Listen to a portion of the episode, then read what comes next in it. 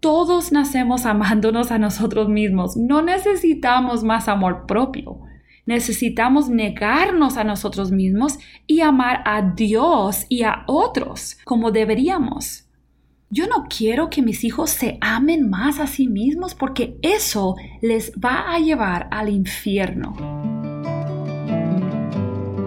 Bienvenida a un episodio más de Crianza Reverente, tú y tus hijos delante de Dios, con Susie Bixby.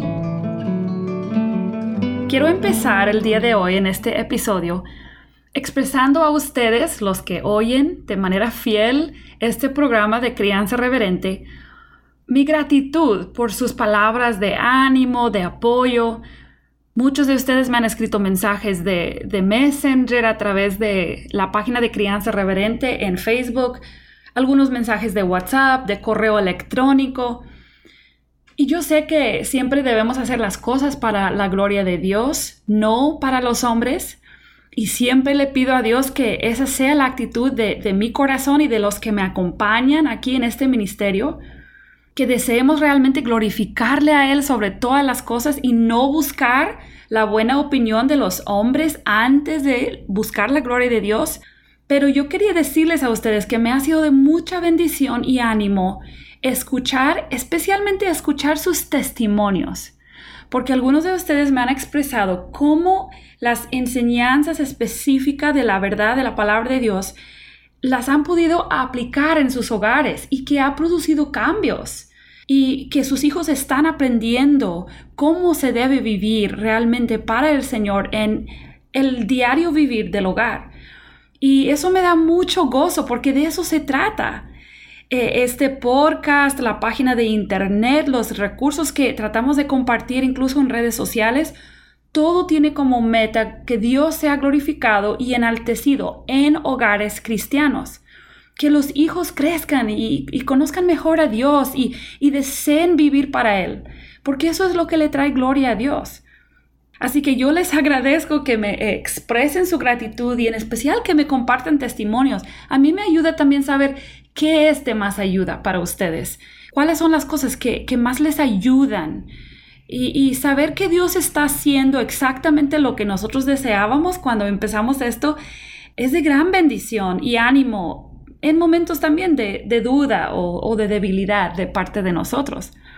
También quería aprovechar este momento para comentarles, yo sé que a muchos de ustedes les llega este audio por WhatsApp. Entonces quizás no saben que en las redes sociales, especialmente en Facebook, compartimos otros recursos compartimos escritos eh, que nosotros hacemos o, o publicamos, pero también tratamos de buscar de parte de otras organizaciones, otras páginas, recursos que puedan ser de ayuda para la familia, para el matrimonio incluso. Entonces, si aún no nos sigues en redes sociales y quieres hacerlo, puedes buscarnos como Crianza Reverente en Facebook o en Instagram y también me gustaría animarles a ustedes, los oyentes, que manden preguntas o comentarios, sugerencias de ciertos temas.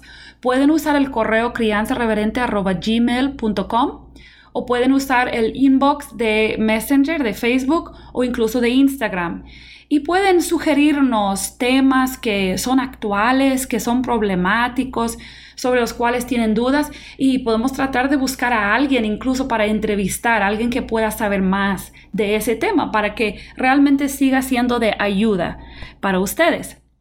Ahora, pues comercial terminado y queremos entrar al tema sobre el cual precisamente me han llegado muchas preguntas. Eh, a menos que vivas en, una isla o en una jungla sin internet, sin celular, sin redes sociales, me imagino que has estado expuesto de alguna forma al hecho de que hoy en día hay muchísimas filosofías y, y estilos de crianza. Yo creo que las redes sociales han contribuido bastante a que se haga más común y más fácil y más aceptable expresar opiniones personales de una manera agresiva y, dogmática. Y la gente te dice, ¿cómo son tus hijos? ¿Y qué necesitan? ¿Y qué debes hacer? ¿Y qué no debes hacer? Y a veces hasta gente que ni conoces se meten ahí. Yo he visto situaciones de familiares cercanos que intentan exigir o prohibir cierta conducta de los padres hacia los hijos. Con mis propios ojos he visto situaciones donde una suegra o mamá quita a fuerzas a un niño, a uno de sus nietos, de los brazos de su madre porque ella no está de acuerdo con que esa mamá les, le va a disciplinar o le está exigiendo comer algo u otras cosas. Entonces tenemos familiares y amigos que realmente tienen opiniones fuertes y a veces hacen muy difícil que uno haga su labor de crianza. Y a lo que voy es que quizás esto es diferente hoy en día de lo que fue hace 20 o 30 años, cuando la crianza era algo más privado, más personal, algo que no se practicaba tanto en público. Y ahora es como si se volviera dominio público. Lo que tú haces con tus hijos ya no es cuestión tuya, es cuestión de todos. Y entonces esto significa que los padres creyentes que deseamos criar a nuestros hijos de una manera contracultural, tenemos que tener mucha valentía tenemos que atrevernos a pasar situaciones incómodas en público o incluso en privado en nuestro hogar con familiares presentes. Y esto no es fácil. Creo que hay algo de nuestra naturaleza como padres que, y, quizás también en esta edad moderna, cuando es, no es popular que tu opinión sea diferente a, a los demás y no queremos destacar, no queremos ir en contra de la corriente. Pero el problema es que las corrientes modernas no son bíblicas, muchas de ellas. Y tenemos que tener esa valentía, esa fe en el Señor, que, que no nos permite dejarnos llevar por la cultura. No podemos estar en stand-by, no podemos estar en modo default. Que nos dejamos llevar, que, ah, sí, qué bonito, ah, sí, esa es buena idea, voy a, voy a probar eso, ah, ah, mire, eso suena muy bien, voy a probar eso. Simplemente no podemos poner el cerebro en, en modo descanso y, y recibir sin discernir sin tratar de pensar y evaluar qué es lo que estamos haciendo y escuchando. Una de las enseñanzas que es muy prevalente hoy en día es la que se llama crianza respetuosa. Hay varios estilos de crianza que son parecidos y es común que revolvamos un poquito. Hay mucha gente que cree que la crianza respetuosa, por ejemplo, es igual a la crianza con apego. Pero esto no es así. Sí son dos filosofías diferentes y pueden variar, especialmente en los primeros meses de la edad del bebé. Hoy quiero enfocarme más que nada en este, el de la crianza respetuosa, y que podamos pensar en que si este, esta filosofía y las prácticas y las sugerencias que, que presenta pueden ser útiles para nosotros como creyentes. Y, lo que yo espero es que al evaluar un estilo de crianza, podemos aprender cómo evaluar otros y adquirir la habilidad de evaluar y discernir entre las cosas que estamos escuchando. La crianza respetuosa está basado en, en unas enseñanzas que originalmente fueron presentadas por una doctora llamada Magda Gerber y ella trabajaba con un neurólogo, un neurólogo de niños llamado Forrest. Entonces ellos desarrollaron una manera de criar a bebés, especialmente bebés y niños muy pequeños, con respeto y autenticidad. Así ellos lo describían. El nombre que ellos pusieron originalmente a este estilo de crianza fue RIE, R-I-E, que quiere decir, en inglés traducido, recursos para educuidadores de infantes. Ellos inventaron una palabra que combina educación con cuidar. Y entonces esa es mi mejor traducción. Recursos para educuidadores de infantes o de niños. Esta enseñanza llegó a conocerse como crianza respetuosa porque su punto básico, su filosofía base es el respetar al niño desde bebé, como un ser independiente con su propia voluntad, su propia inteligencia. De hecho, ellos rechazan el uso de cualquier equipo que limita al bebé físicamente. Entonces, decían que no se debe usar periqueras, carriolas, porteo ergonómico, cangureras, baby gym, todo este tipo de cosas, porque decían incluso que eso encarcela al bebé, lo limita y no lo permite desarrollar su autonomía. La autonomía del niño es muy importante en esta filosofía. Ahora, quizás esto te sorprenda porque hay muchas enseñanzas hoy en día que hablan de traer el bebé contigo, que es como si fuera parte de ti cuando nazca y, que no lo sueltes y que esté siempre amarrado a ti. Esto no es la crianza respetuosa. Eso proviene más de la crianza con apego y es fácil revolver las diferentes enseñanzas. Nada más para aclarar eso, eso es otra filosofía de crianza. Entonces Gerber enseñó originalmente que hay que respetar al niño y hay que confiar en él como el que inicia, el que explora y el que aprende solo. Ella animaba a los padres a proveer un ambiente seguro que retaría a su hijo intelectualmente y que también le nutriera emocionalmente. Ella decía que los padres deben darle libertad para explorar, para jugar sin interrupción, involucrarlo en las actividades de cuidado propio, siempre hablando con él y explicándole todo, que los padres fueran sensibles a las necesidades de sus hijos, observándolos de cerca para conocerlos mejor. Y ella también decía que los niños necesitaban estructura y límites claros, como tipo una disciplina positiva. Y creo que podemos escuchar todo esto y decir, pues esto no suena mal.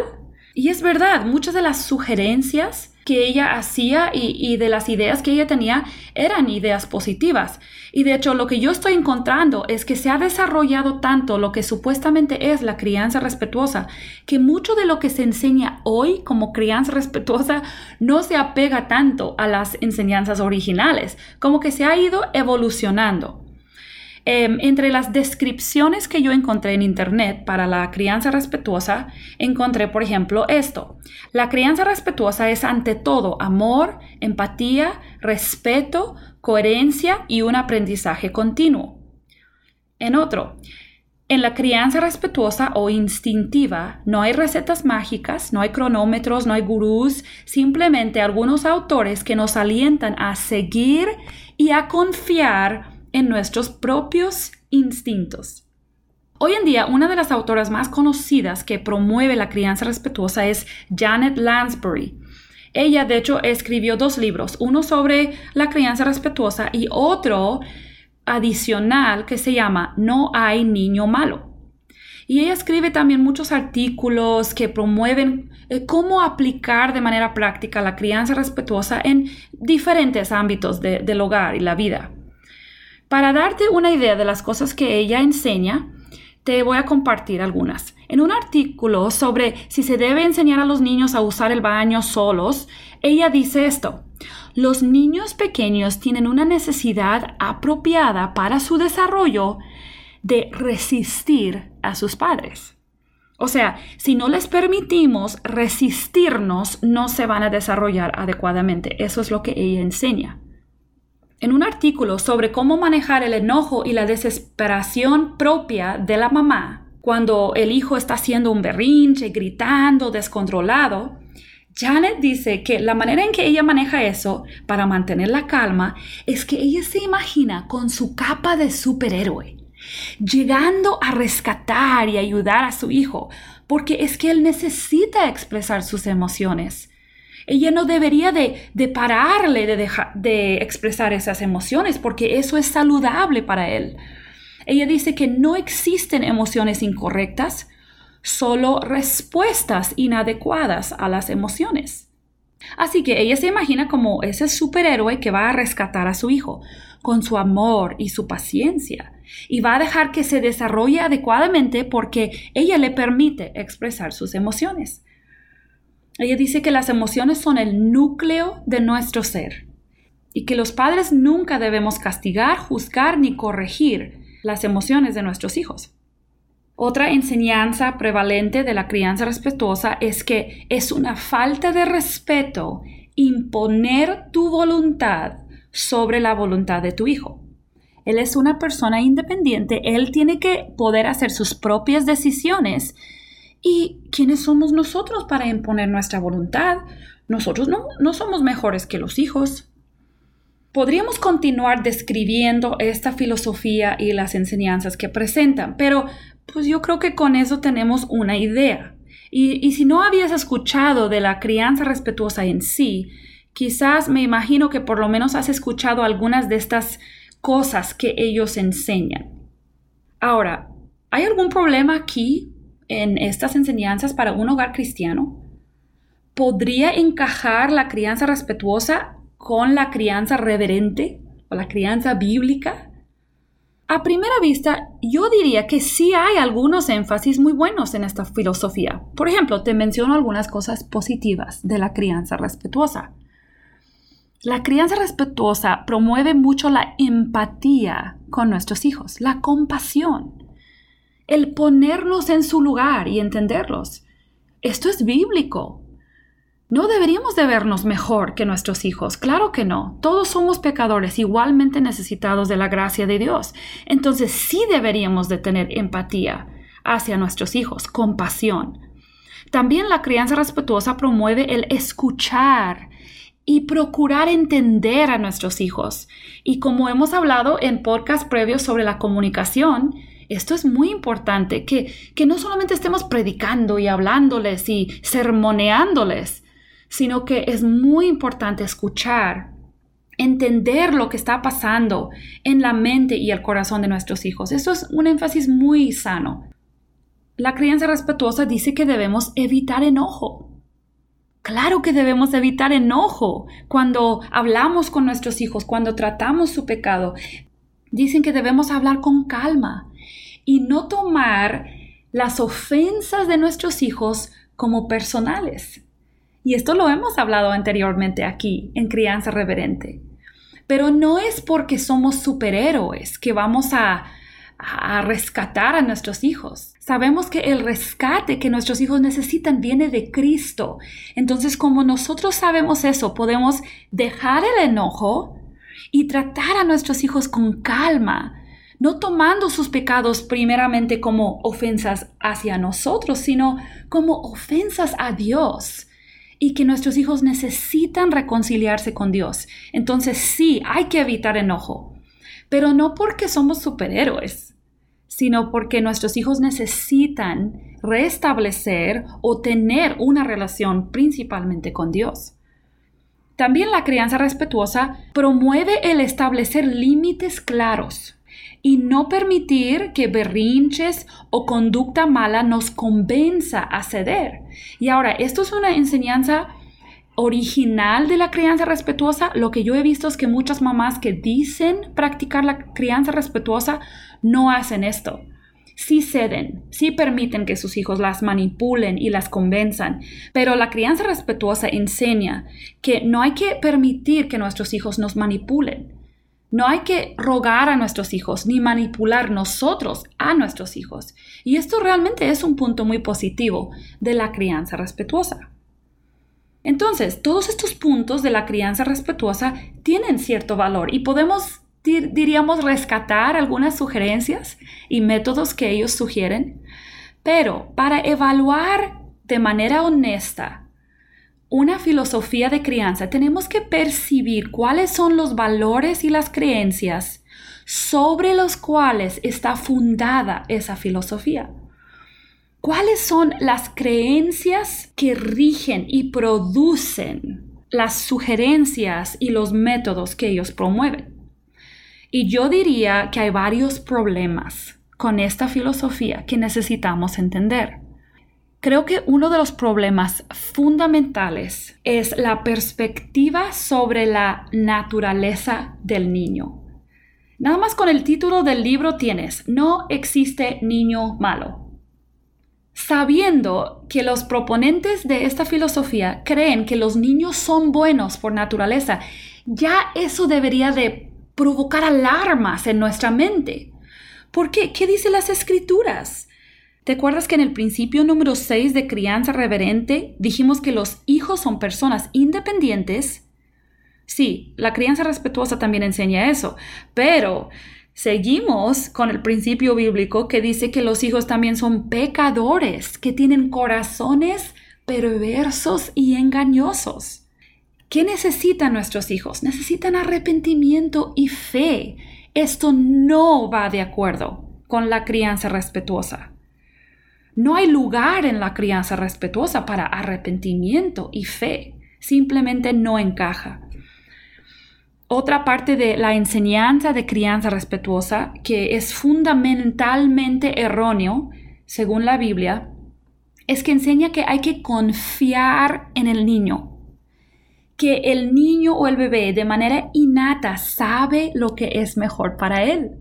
Entonces el padre solamente sirve como protección, pero no como guía el niño va a desarrollar intereses propios y que no hay que detenerlos y no hay que limitarlos porque ellos saben lo que es mejor para ellos mismos.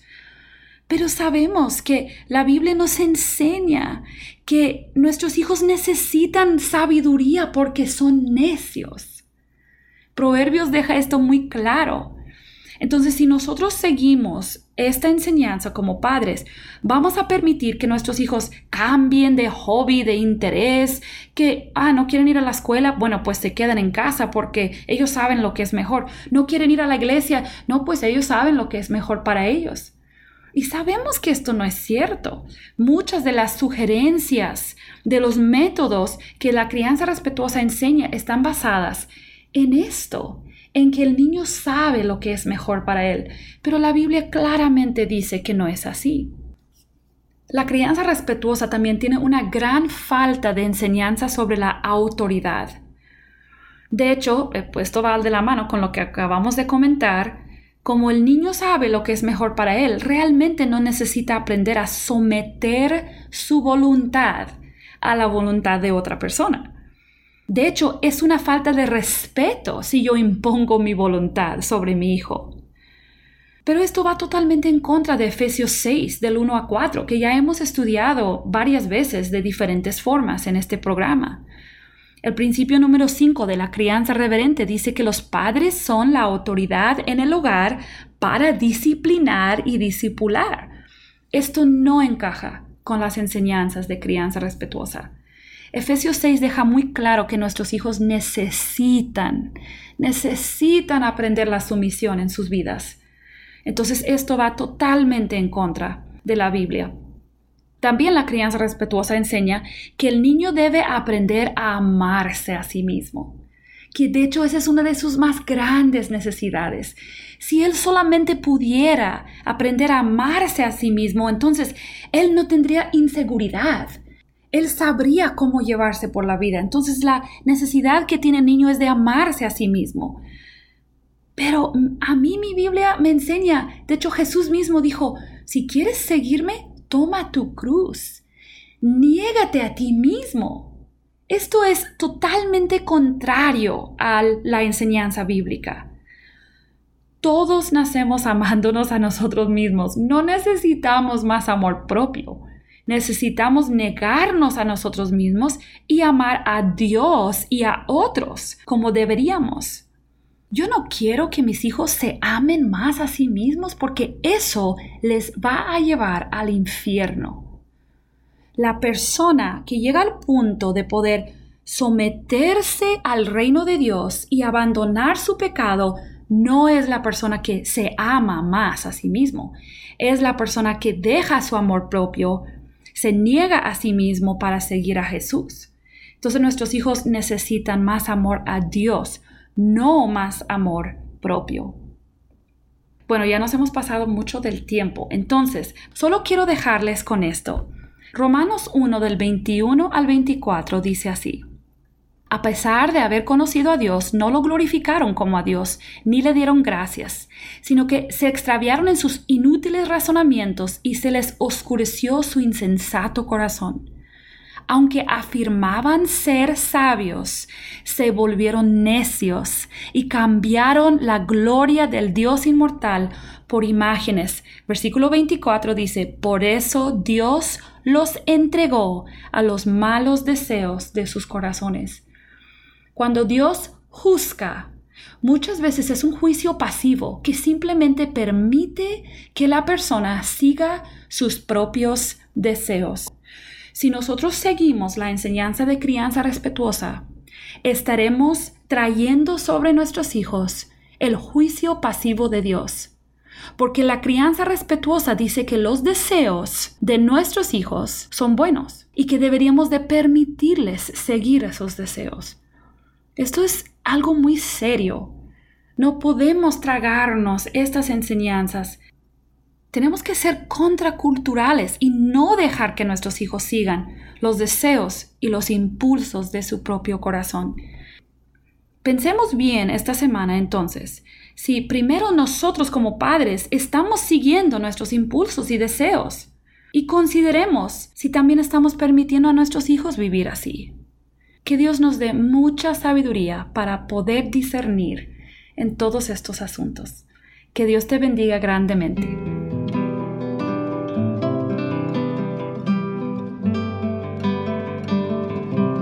Estado escuchando Crianza Reverente. Te esperamos la próxima semana para seguir aprendiendo sobre el cómo adorar a Dios a través de nuestra crianza. Visítanos en crianzareverente.com y síguenos en nuestras redes sociales.